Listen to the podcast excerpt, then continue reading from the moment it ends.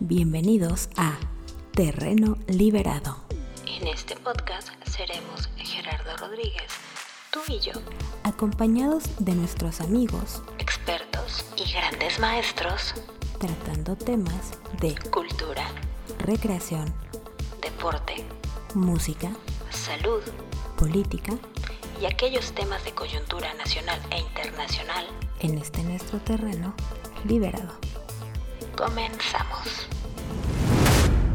Hola jóvenes, ¿cómo están? Bienvenidos nuevamente a Terreno Liberado. Hoy estamos de manteles largos, dirían los clásicos. Dos cosas. Uno, estamos desde el Congreso de la Unión, desde el H Congreso de la Unión en la Ciudad de México, y estamos nada más ni nada menos que con la secretaria de la mesa de directiva de la 65 legislatura en el Congreso de la Unión, la diputada federal Magdalena Núñez Monreal. Magda, para todos.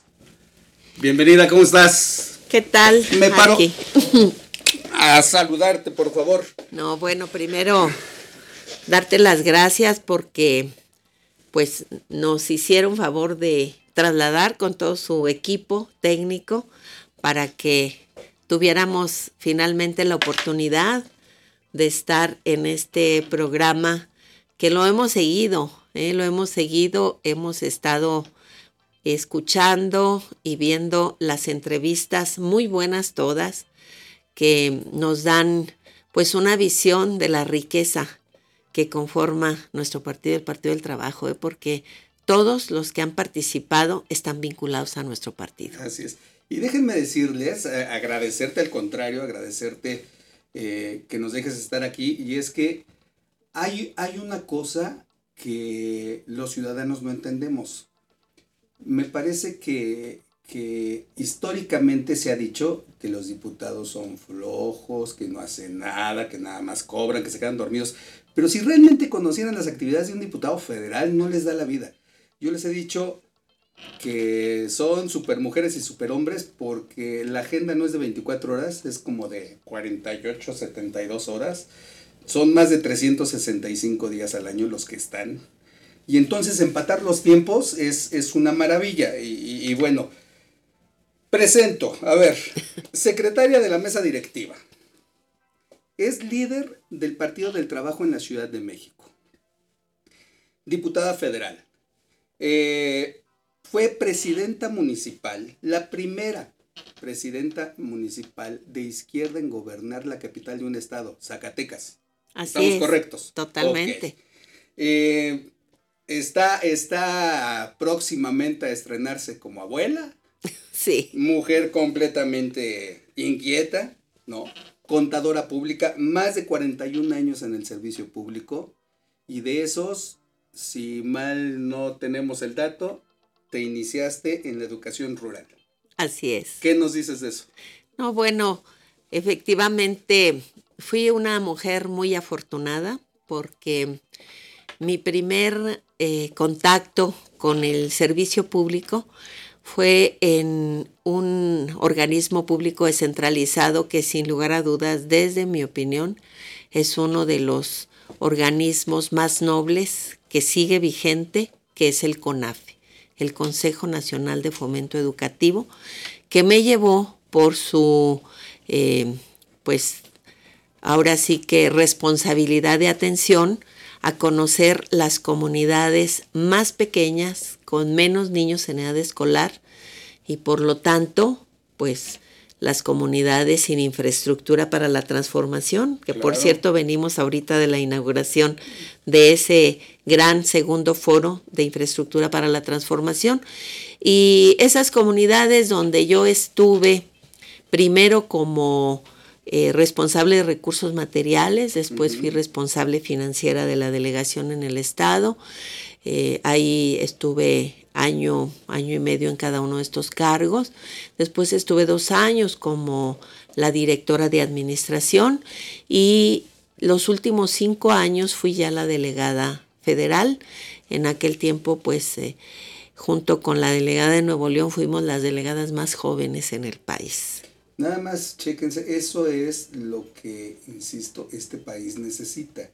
Eh, no, no el dedazo, no la improvisación, sino es toda una vida dedicada al servicio público, es la experiencia.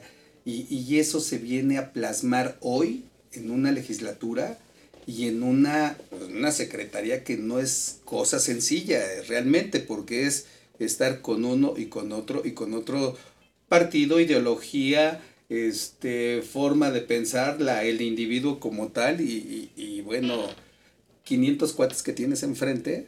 Así es. Que de repente va a ser peor que un kindergarten, ¿no? A la hora del recreo. Así es, sin embargo, eh, fue mi experiencia en la educación rural la que desarrolló en mí, y lo digo así con todas sus letras, conciencia social.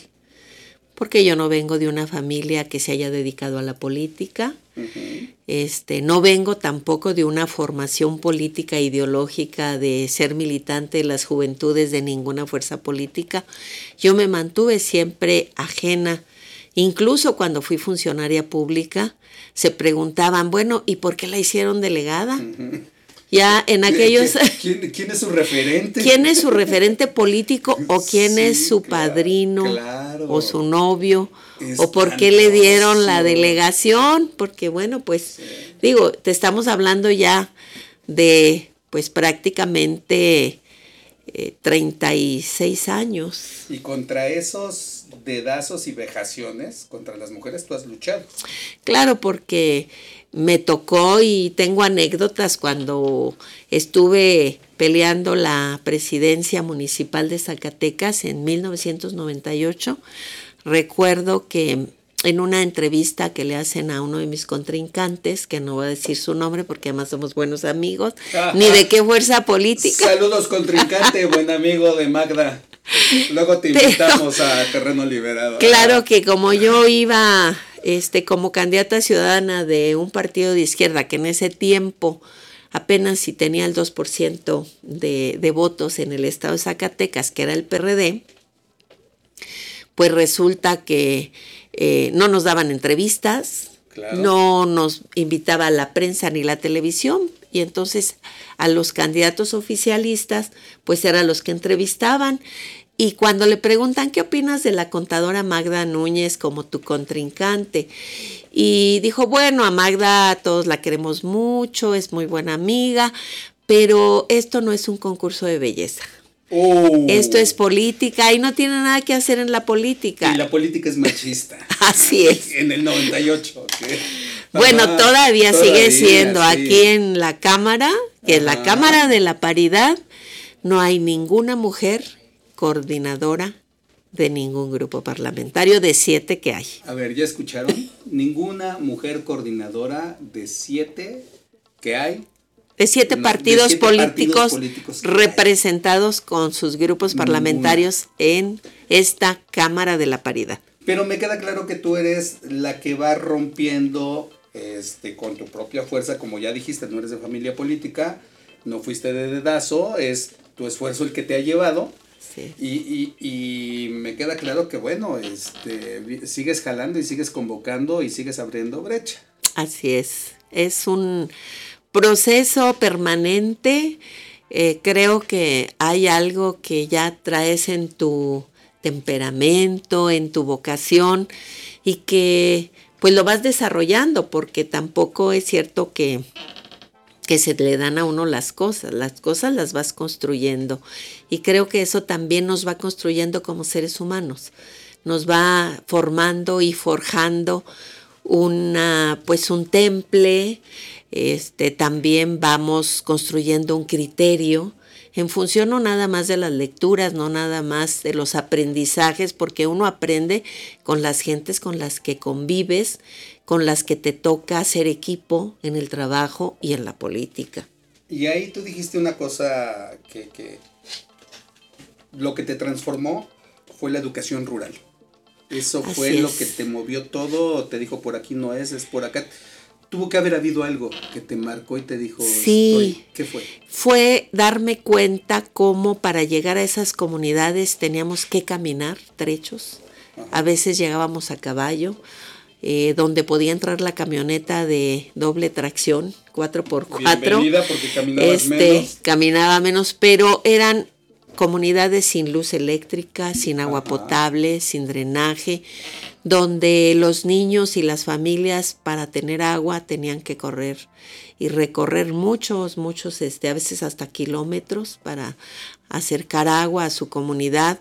Y la única posibilidad de tener educación era la que les llevábamos con jóvenes que necesitaban una beca con urgencia para continuar preparándose y que estaban dispuestos a estar un año en esas comunidades llevando educación primaria y preescolar en un modelo además formidable porque su sistema pedagógico es aprende a aprender, es decir, darles a los niños la posibilidad de ser autodidactas, Claro. porque estos jovencitos que eran los instructores eran egresados de secundaria, egresados muchos de ellos del medio rural, de telesecundarias.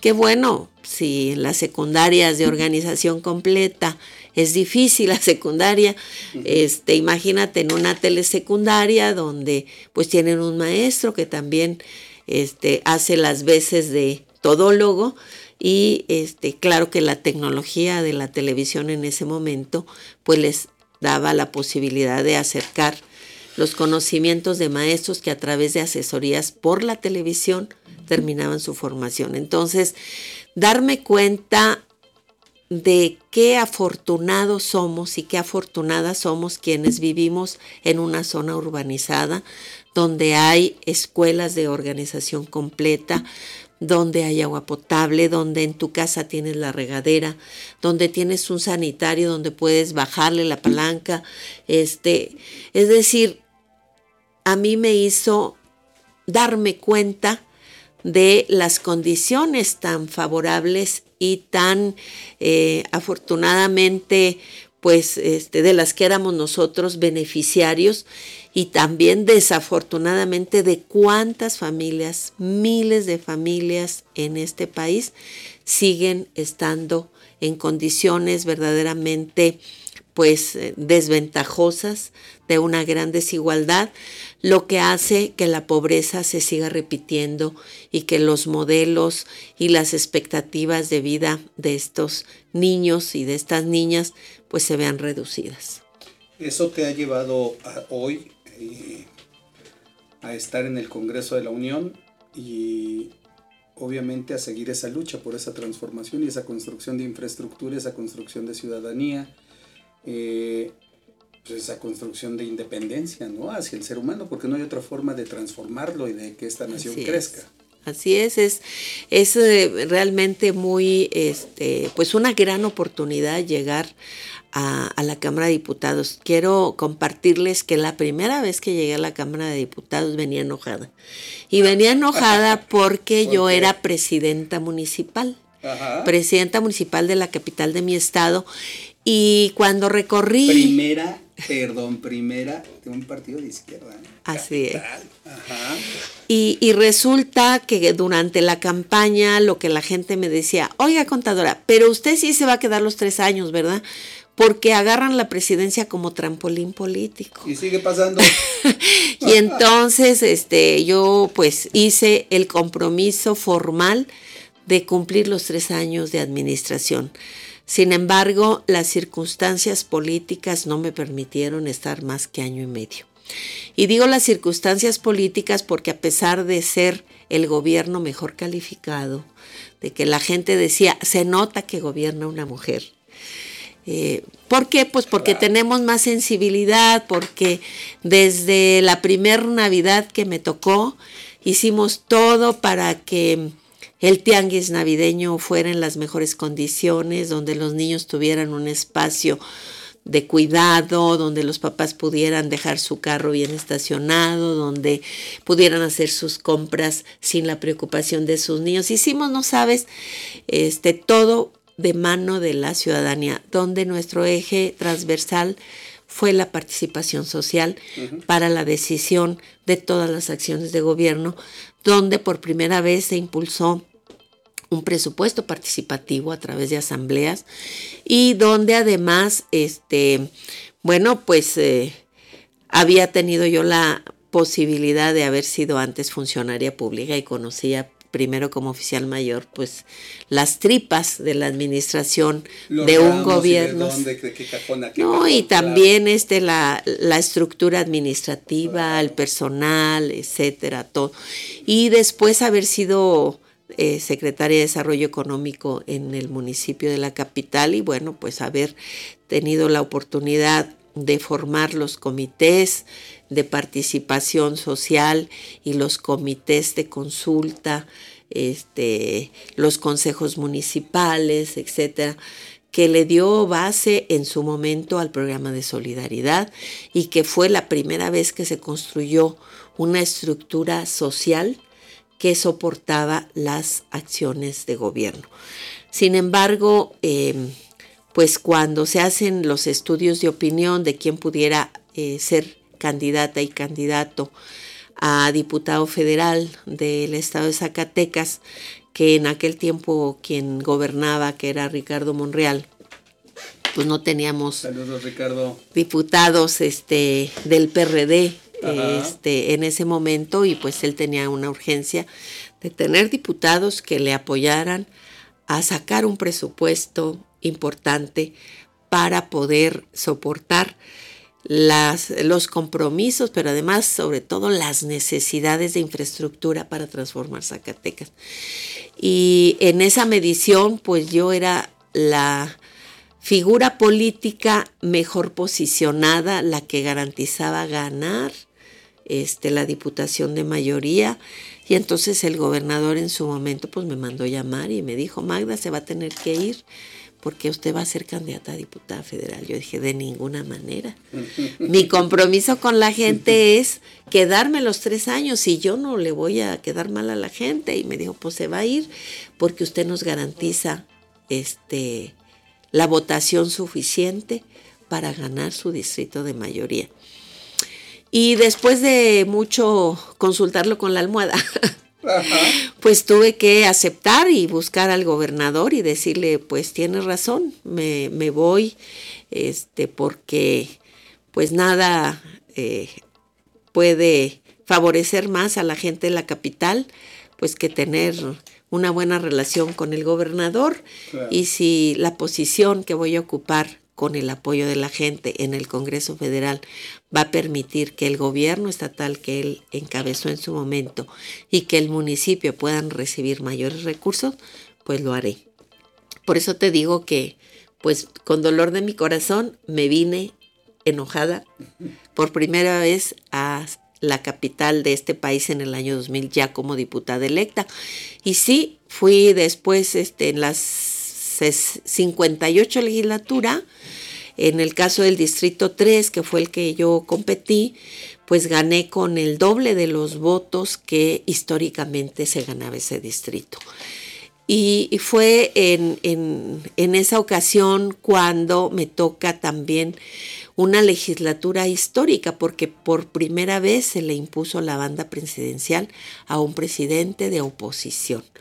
Por primera vez llegó el PAN a ocupar la presidencia de la República y por primera vez el PRI dejó de ser la fuerza hegemónica para convertirse en la tercer fuerza en el Congreso.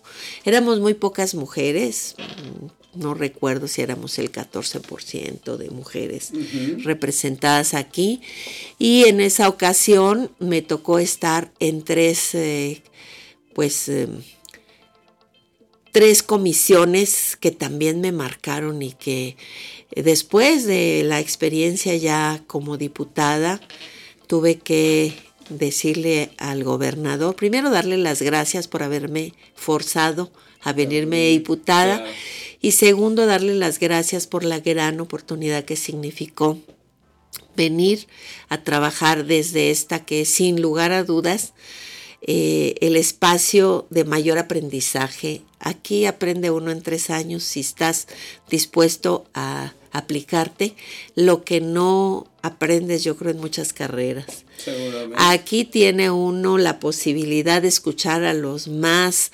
este, consolidados, especialistas en la materia, los intercambios con legisladores de otros este, países, eh, conocer a fondo problemas. Y a mí me tocó en esa ocasión participar en tres comisiones y que fueron fundamentales y ahorita te explico por qué. La primera, la Auditoría Superior de la Federación. Estamos hablando del año 2000. Hace eh, apenas dos años, 1998, que se aprueba el peor robo a la nación, el FOBAPROA, donde con un cinismo del PRI y del PAN aprueban que las deudas por la mala administración de bancos privados, porque en aquel tiempo la banca era privada como ahora, pero era nacional, eh, sus quebrantos por créditos incobrables, la mayoría de ellos mismos, de los socios de los bancos, se asumen como deuda pública. Y hoy, este, pues seguimos pagando esa, esa este, deuda que en las condiciones que se pactó es impagable. Precisamente el próximo miércoles tenemos un foro sobre una iniciativa sobre la reforma para pues dejar de pagar, cancelar esa deuda del FOBAPRO IPAP.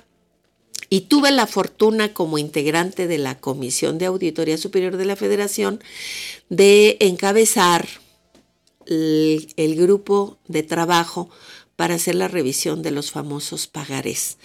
Los pagarés son las cuentas incobrables que entregaron los bancos privados a, eh, a esta Cámara y al, gobierno de México para que los asumiéramos como deuda pública. Y me tocó ver, nadie me lo platicó, las eh, quiénes eran los generadores de esas deudas impagables o incobrables en su momento para los bancos. Y eran los mismos socios. Ahí estaban los Fox que tenían quebrada su fábrica de botas y ahí estaban los mismos dueños de los bancos que se autoprestaron y nunca se pagaron. Por eso decimos nosotros que no solamente era algo totalmente ilegal, sino que era algo totalmente inmoral. Y bueno, después de haber pagado ya un billón de 552 mil, que fue el monto de la deuda privada que se hizo pública, hemos pagado a esta fecha más de un billón. El doble.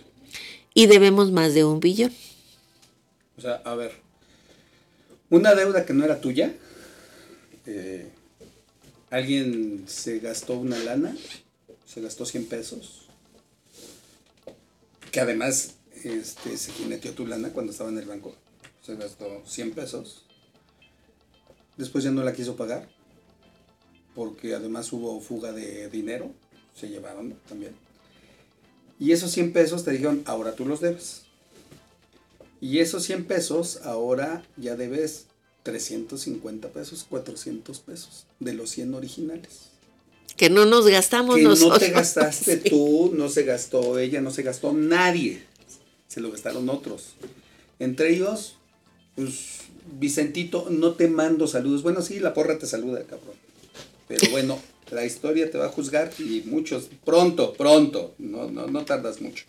Pero bueno, eh, eh, has dejado, has dejado, eh, ahorita ya me dejaste con muchas preguntas y ahorita estaba buscando. El, tú eres una de las promotoras y sigues en la lucha, ahorita lo tengo aquí, Análisis de la ley de repudio a la deuda Fobaproa y PAFA. Buscándole todos los recovecos posibles para seguir ayudando, ahora ya no nada más a tu municipio, a tu escuela rural, ahora ya es a todo el país. Así Desde aquí, con el apoyo de todos los, eh, lo que dices, todo el mecanismo que tiene el Congreso de la Unión, de las mejores eh, personas, de los más preparados, de las mentes más prodigiosas, y, y, en eso estás. Y, cada vez yo veo vas arriba, arriba, arriba, no cedes. No sé de dónde sacas tanta energía, francamente. Pero, pero bueno, tengo, tengo, una, tengo una pregunta aquí. Eh, bueno, antes de, pasar a la pregunta, que es sobre el Congreso, ¿cómo lo ves? En el 2000 tú, tú decías, en el 2000 sales de Zacatecas, eh, ¿Y había cuántos diputados del PRD? En aquel tiempo éramos más de 80. Ajá. Éramos la segunda fuerza política en México después de esa elección donde hubo una traición a nuestro candidato, al ingeniero Cárdenas, Ajá. donde algunos intelectuales de izquierda, por eso Andrés no quiere a los intelectuales de Así izquierda, eh, promovieron una campaña por el voto útil, que finalmente la historia nos demostró que fue un voto inútil porque no hubo ningún cambio, al contrario, Así se es. profundizó eh, la corrupción, se profundizó el desarrollo de nuevos ricos, ah, pues ahora sí que con, con el apoyo y la cercanía con el poder, como ha sido siempre en este país. Que ni siquiera fue el desarrollo de una nueva clase social, sino más bien fue de una nueva camarilla. Este, y bueno, a, mí yo, yo me regreso un poquito porque pues, la historia no se tardó mucho, ¿eh? 20 años, 23 años, 25 años. El viejo perredismo, el que de veras es de izquierda eh, y que está hoy mal atendido, defraudado, enojado y todo lo que y todo lo que eso implica porque sus dirigentes actuales siguen haciéndole el favor a la derecha recalcitrante en este país. Eh, pues yo no sé qué hacen allá, ya vénganse para acá, o sea, la- las puertas siempre han estado abiertas en la izquierda, en la verdadera izquierda, siempre, siempre, es incluyente, es de suma de fuerzas. Si estoy mal, corrígeme, por favor. No, no, no, tienes toda la Pero yo razón. no sé qué hacen allá, pues. Sí, la verdad es que mm, eh, mi participación en, en las experiencias dentro del Poder Legislativo, que hoy es mi tercera ocasión, pues han sido eh, en las coyunturas que han marcado este país. Te digo, en el año 2000, pues por primera vez pierde el PRI eh, el control y la hegemonía. ¿Lo pierde o, o- o lo presta tantito? Pues lo presta porque finalmente toda la estructura de el- la burocracia y No donde cambia. se hacía eh, la operación se dejó intacta. Entonces, realmente solo se cambió el membrete, pero la misma práctica política y la profundización del neoliberalismo pues se dio con mayor, con mayor este, em, pues fuerza. Incluso eh, tuvimos en el caso de cuando el PRI gobernaba este país, había un presidencialismo que tenía el control del país y los gobernadores estaban sometidos a el presidencialismo. Cuando llega el PAN y Vicente Fox, se sueltan todos esos hilos. eh, eran muy pocos los estados que gobernaba la oposición. En este caso el PAN, que era este el PRD, empezaba a ganar este, estados, como fue el caso de Zacatecas en el 98, Tlaxcala, Sí. Baja California Sur, eh, Nayarit. Y em, bueno, Michoacán. se crean Michoacán todavía no, Todavía no, este todavía no, todavía faltaba, eh, porque acuérdate que el ingeniero gobernó Michoacán, pero por el PRI, Sí. ¿Sí? Y e- es precisamente este, en, en esta, pues, eh, pérdida del control de la fuerza de un presidente que llevara todos los hilos del país, que hizo que los gobernadores se convirtieran en virreyes. Y entonces eso también tuvo un impacto importante en materia de seguridad, porque antes los controles y las negociaciones se hacían a nivel país. Después se hicieron a nivel de Estado. Y por eso, pues la balcanización Ajá. también de la delincuencia organizada, porque pues cada Estado negociaba. Y eso pues lo sabemos de... Claro. Y hoy tenemos pues un país que después de la guerra que Felipe Calderón este, le declaró al crimen organizado, pues ahí tenemos ahora lo que ha significado y lo difícil que ha sido para nuestro gobierno buscar la pacificación de este país. Paso a un punto, eh, a la pregunta, pero sin antes decir que, como bien dices, los gobernadores se hicieron virreyes y eso lo fueron permeando hasta la célula pequeña del presidente municipal o del alcalde y se convirtieron ellos en señores feudales, ¿no? Tan es así que sigue existiendo hoy en día lo que yo, Gerardo Rodríguez, a título personal les digo es el día del señor feudal, venme a ver, te doy el miércoles para que me vengas a ver. Aquí tengo a mi director general de no sé qué, a la directora de no sé qué, pero tú vienes a verme. A diferencia de lo que tú hiciste, que, ha hecho, que has, me parece que has hecho, has construido instituciones desde tu municipio, que Así dijiste participación ciudadana. Así es. El, el- el presupuesto lo desarrollamos entre todos y lo, y lo aplicamos entre todos. Tú fuiste construyendo algo, fuiste construyendo una nueva forma de pensar, una nueva forma de ver, una nueva forma de gobernar. Este, fuiste construyendo institución. Así es. Y hoy la sigues haciendo. Porque como bien dices, cuando tú llegaste al Congreso eran 14, 18 mujeres, ahorita ya vamos en 50 y 50, pero nos faltan este, las dirigencias y nos falta que sean más de 50, porque si no, no, no vamos a avanzar. Con tristeza debo de decirlo que, el- que el- la ONU hace poco dijo que nos faltaban 300 años De evolución. de evolución, ¿no?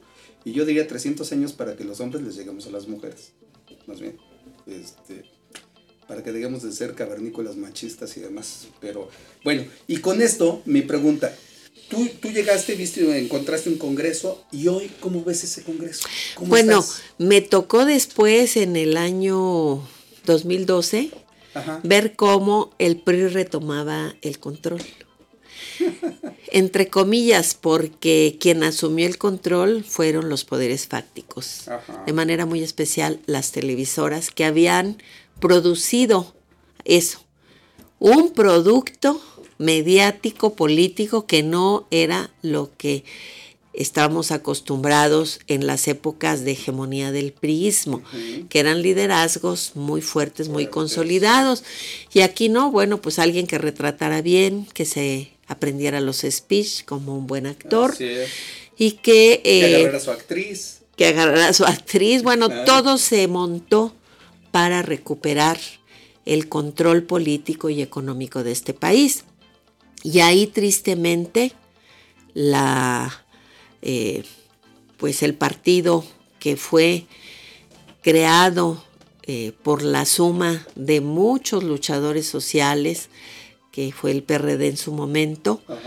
pues asumió un compromiso y se comprometió con el PRI a darle todo el respaldo para las contrarreformas estructurales a través del Pacto por México, que nosotros decíamos el Pacto contra México, y que eh, hizo pues que este país retrocediera enormemente lo que no pudo hacer ni Felipe Calderón ni Fox de eh, pues abrir y privatizar lo que nos costó en el 38 a todos los mexicanos, eh, que fue la nacionalización del petróleo, después con López Mateos la nacionalización de la industria eléctrica, pues así con un decreto y con una aprobación de una contrarreforma, eh, se echó para atrás toda esta historia que costó mucho.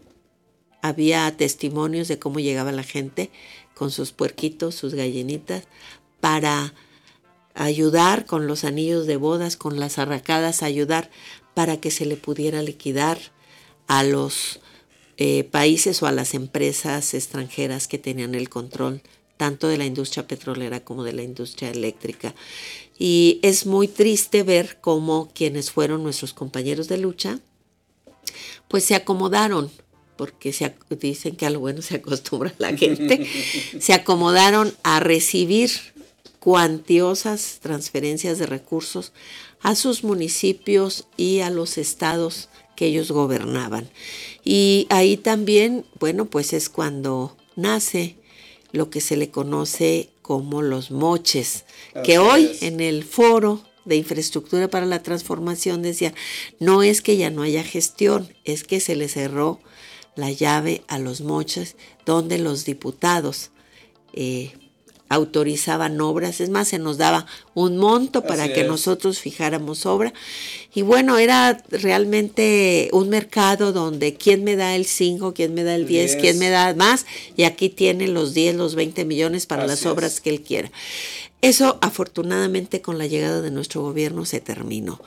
Pero ahí fue efectivamente donde perdió rumbo el, el PRD y surgió una nueva fuerza política donde muchos de nuestros compañeros que hicieron vida política en el PRD, pues se asumieron en el partido ahora mayoritario que es Morena y a donde nuestro partido, el PT, fue un factor fundamental. Ha sido un factor. Ha sido un factor fundamental desde el año 2000, porque recordemos Claro. que quien hoy es nuestro presidente llegó a la jefatura de gobierno gracias a los votos que le aportó el PT. No lo escuché bien, a ver, repítelo. En el año 2000, nuestro hoy presidente de la República llegó a ser jefe de gobierno gracias a los votos que le aportó el PT, porque su partido en ese momento, que era el PRD, sacó menos votos que el PAN. Su contrincante era el hoy presidente de la Cámara, Santiago Krill. Pero gracias a que íbamos en alianza, logramos que fuera jefe de gobierno de la capital, dándole continuidad al primer gobierno de izquierda que encabezó el ingeniero Cárdenas. Ahí yo creo, eh, me tengo que salir, pero sería muy bueno que tú nos dijeras cómo es el Partido del Trabajo en esa sumatoria de fuerzas, porque todos los partidos son de inmediatez, es de si me das, te doy, ¿no? Eh, como tú hace rato dijiste de los moches, sea, y que eso no hay que olvidarlo. Perdón, me vuelvo a desviar. Pero cuando la, la parte que dice nuestra diputada Magdalena, ahorita cuando los diputados tenían un presupuesto asignado y lo podían designar A la obra que uno, a la obra que quisiera, que uno decidiera. llegaba literal la persona con el maletín y decía, este, aquí está para que me lo sueltes, ¿no? Este, Sí. dame 10 y te doy uno. Así trabajó durante Así mucho es. tiempo, durante mucho tiempo, hasta que llegó un gobierno de izquierda que ha venido luche y luche. Contra y eso. luche Contra eso. Y que hoy obviamente, como también dice Magda, los poderes fácticos, las televisoras y demás, pues están bombardeando y bombardeando y bombardeando de que está mal, este, y, y no que ya se había acabado la corrupción, y no que esto, y no que el otro, y, y- y bueno. Porque ya no les llega a ellos los flujos de dinero que les llegaban en la época de Peña Nieto, donde realmente quien impuso al presidente fueron las televisoras.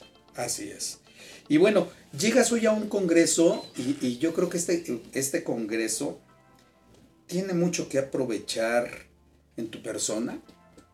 Eh, a título personal, yo siempre he dicho que a los diputados federales los ciudadanos los deberíamos de exprimir, de sacarles lo más posible y a los partidos políticos aún más. Sí. Este, y hoy la ciudadanía tiene mucho, mucho, mucho que aprovechar de la diputada federal Magdalena Núñez.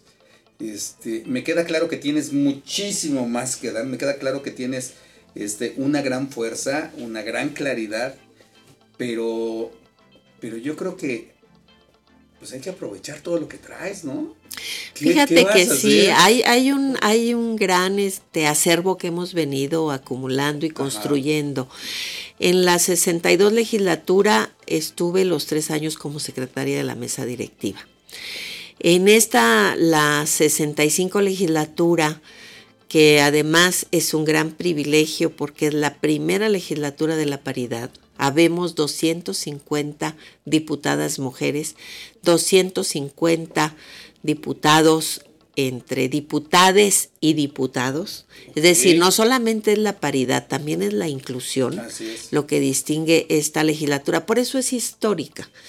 Pero en esta legislatura, el primer año eh, como diputada, eh, tuve el gran privilegio de participar en varias comisiones. Estuve en la Comisión de Agricultura y Autosuficiencia Alimentaria, Desarrollo Rural y Autosuficiencia Alimentaria. Estuve en la Comisión de Economía Social. Estuve en la Comisión de Federalismo y Fortalecimiento Municipal. Estuve en la Comisión de Cultura. Estuve en la Comisión de Presupuesto. De tal manera que eh, creo que una... Em, pues un tema pendiente es, sin lugar a dudas, la autosuficiencia alimentaria, el rescate y fortalecimiento del el campo, porque país que no produce lo que consume, país que está destinado a estar sometido a quien le provee lo que requiere su pueblo para alimentarse. Y también em, Sé y estoy convencida que tenemos que transformar el modelo económico y que el modelo económico tiene que ser un modelo de economía social, donde la ciudadanía tiene que desarrollar su potencial, tenemos que apuntalar no solamente una infraestructura de capacitación y de financiamiento, sino también de distribución horizontal de la riqueza que se genera. Eh, el modelo neoliberal hizo que la privatización del ejido se concentrara en grandes empresas transnacionales productoras de alimentos. Hoy nuestro presidente le dijo no al maíz transgénico ni a los productos transgénicos, que eh, sería no solamente un tema de salud pública, porque no sabemos las consecuencias de los alimentos genéticamente modificados, sino que además nos haría todavía más dependientes de estas grandes transnacionales porque estos granos o estos productos transgénicos no pueden eh, servir como semilla para las siguientes eh, siembras, como lo ha hecho tradicionalmente con la semilla criolla del maíz o del frijol eh, nuestros productores, sino que tendrían que comprar al que tiene el control de la semilla. Y eso es gravísimo. Nosotros decimos que entonces tenemos que hacer una planeación de la producción, detonar la vocación natural de las regiones, eh, rescatar y restablecer el equilibrio ecológico. He estado yo trabajando eh, con un equipo de especialistas en lo que es el Nevado de Toluca. Y es impresionante. Ahí nacen las tres cuencas más importantes de México, que abastecen el 70% del territorio nacional. Llega hasta el Balsas, el río Lerma, la cuenca del Lerma. Es impresionante y todo se genera en los humedales de el Nevado de Toluca, que es donde la generación de humedales desde el océano con los aires se trasladan, chocan con las este pues toda la sierra, todas las sierras, ahí se precipita, se cargan las corrientes este, de los ríos subterráneos y se generan este, pues las grandes reservas que le dan agua al 70% de este país. Eh, eh, la reconstitución o el rescate de eh, una zona también importantísima como es el lago de Texcoco. Y, y, bueno, ese es un proyecto, pues no solamente que impacta a México y al 70% de su territorio, es un proyecto que impacta a nivel global con el, pues, la reconstrucción que tenemos que hacer del equilibrio ecológico a nivel de nuestro mundo. No tenemos otra casa donde vivir más que la tierra. Y la tierra es responsabilidad de todos. No se trata solo de limpiar un río, un arroyo que pasa por determinadas comunidades. No, se trata de, sí, de restablecer esos equilibrios desde donde nace lo que nos ha dado la posibilidad como especie pensante, con mayor responsabilidad que todas las demás especies, de restablecernos como una tierra eh, donde podamos vivir en equilibrio. Entonces, hay mucho que hacer, eh, no solamente en términos, como tú bien lo decías, de que cada vez eh, las mujeres estemos más comprometidas en la toma de decisiones, tengamos mayor presencia en los espacios, no solamente de la iniciativa privada, sino también del sector público, donde podamos eh, contribuir de mejor manera. Y sí somos diferentes, fíjate, este Gerardo, que sí somos diferentes, tenemos una sensibilidad distinta. Tenemos además biológicamente pues un proceso de construcción del conocimiento y de toma de decisiones que nos permite estar, dicen los neurólogos, hasta en cinco cosas a la vez, cosa que el cerebro del hombre tiene una especialización de que atienden una cosa y es una cosa.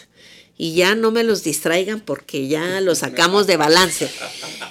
Eso quizá les permita una mayor eficiencia en el tema en el que están, pero pues se requiere atender todo.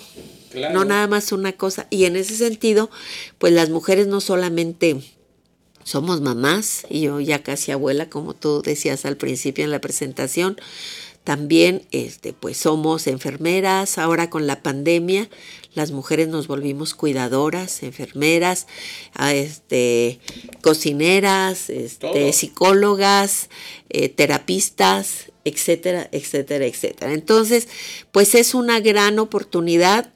Tenemos ahorita el gran reto del 24.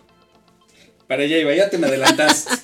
ya te me adelantaste, a ver, porque, porque eh, eh, tenemos, tenemos que regresar y tenemos que hacer más y más y más este, capítulos aquí contigo, si no lo permites.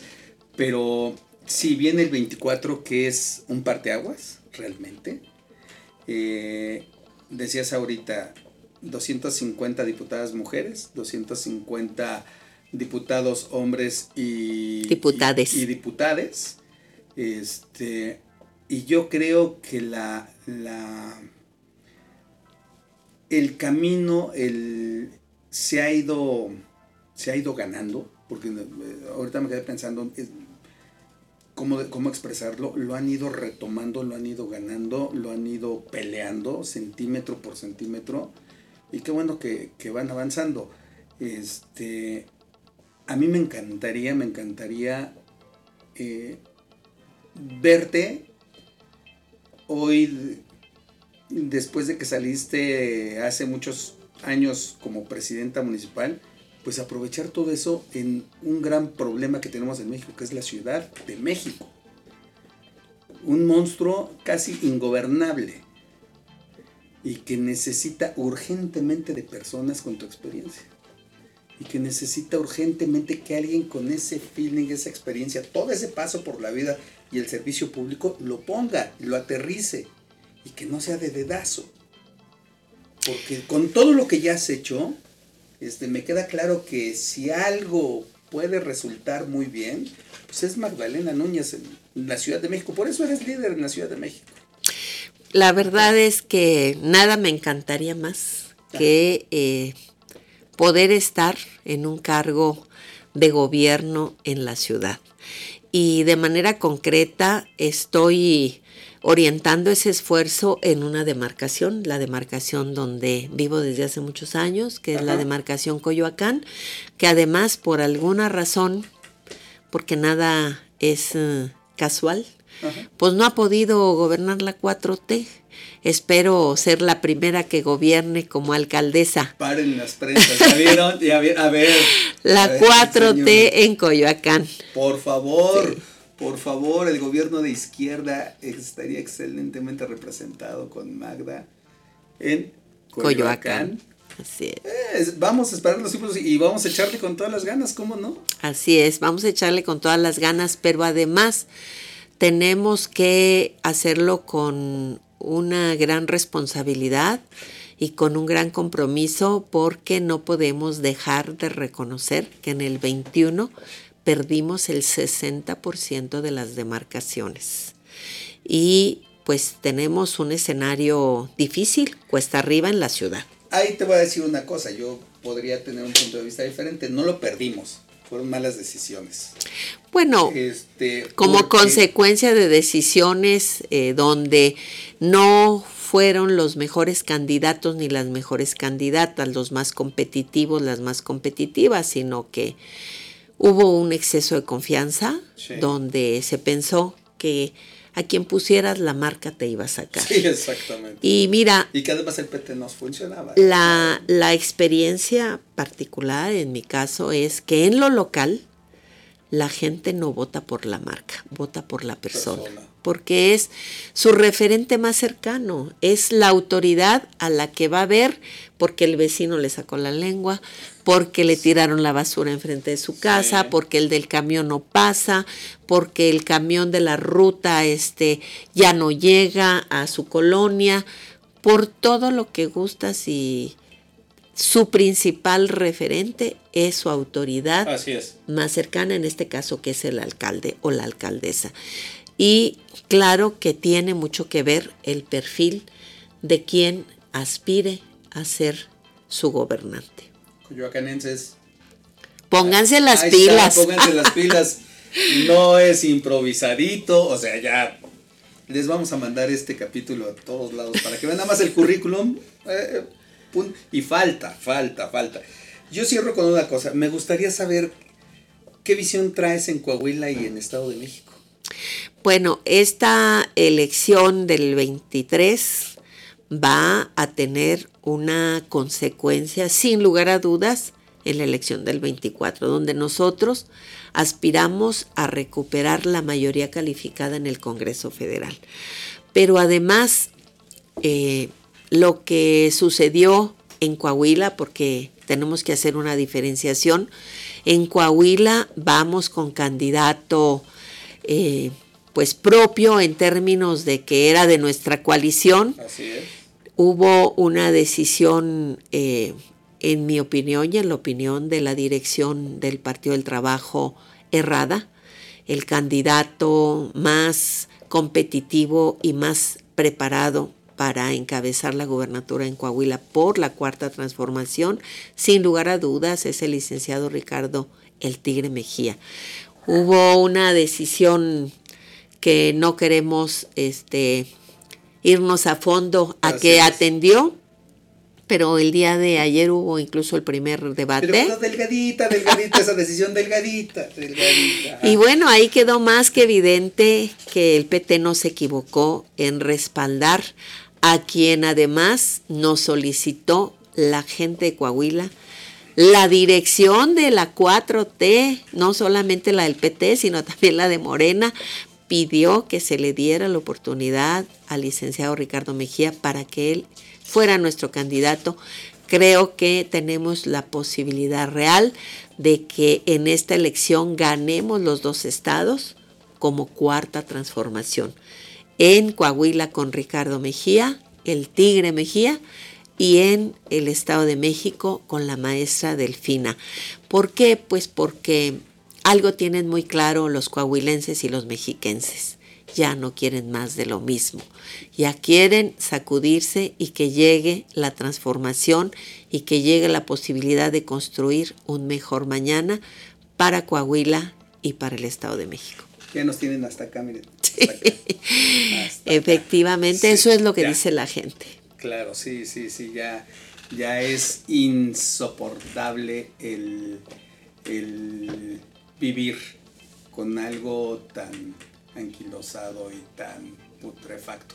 Ya no, se puede. Así es. Pues, querida Magda, muchísimas gracias. Gracias por recibirnos aquí en el Congreso. Gracias por ser la mujer que eres, lo que estás haciendo por todos los mexicanos, lo que desarrollas aquí en el Congreso y la verdad es que me encantaría verte eh, en Coyoacán, como dices, que además es una alcaldía preciosa, eh, preciosa y sí necesita del rescate porque no, esa alcaldía va cada vez de mal en peor, necesita de tu rescate.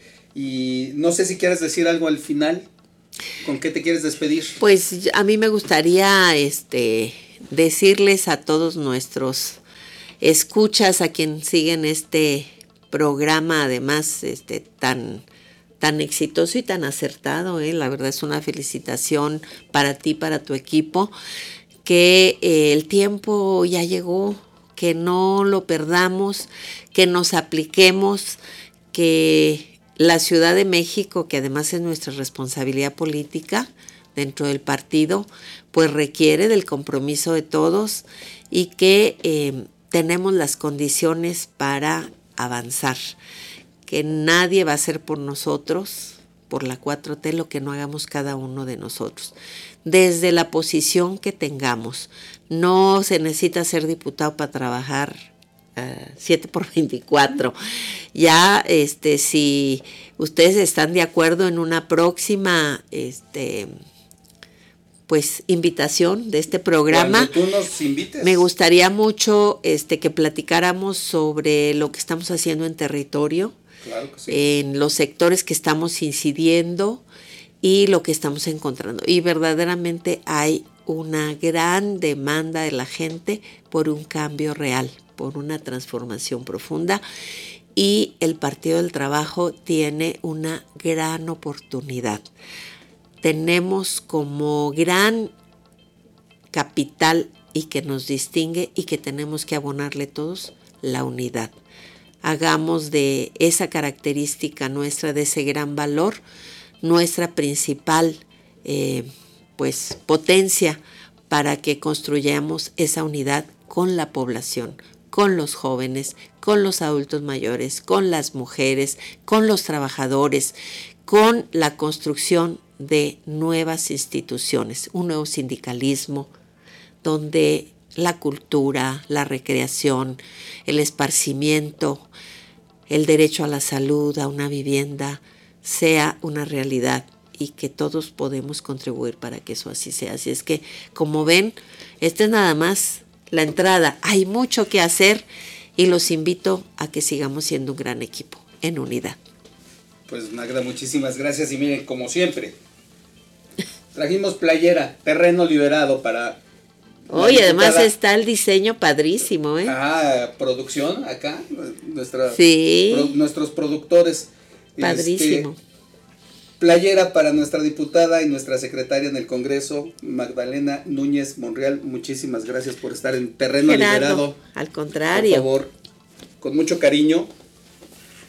Les prometo que la próxima la vamos a grabar ya con la camiseta puesta. como debe de ser. Jóvenes, yo soy Gerardo Rodríguez, ella es Magdalena Núñez. Pórtense mal, cuídense bien. Les quiero. Chao. Hasta la próxima.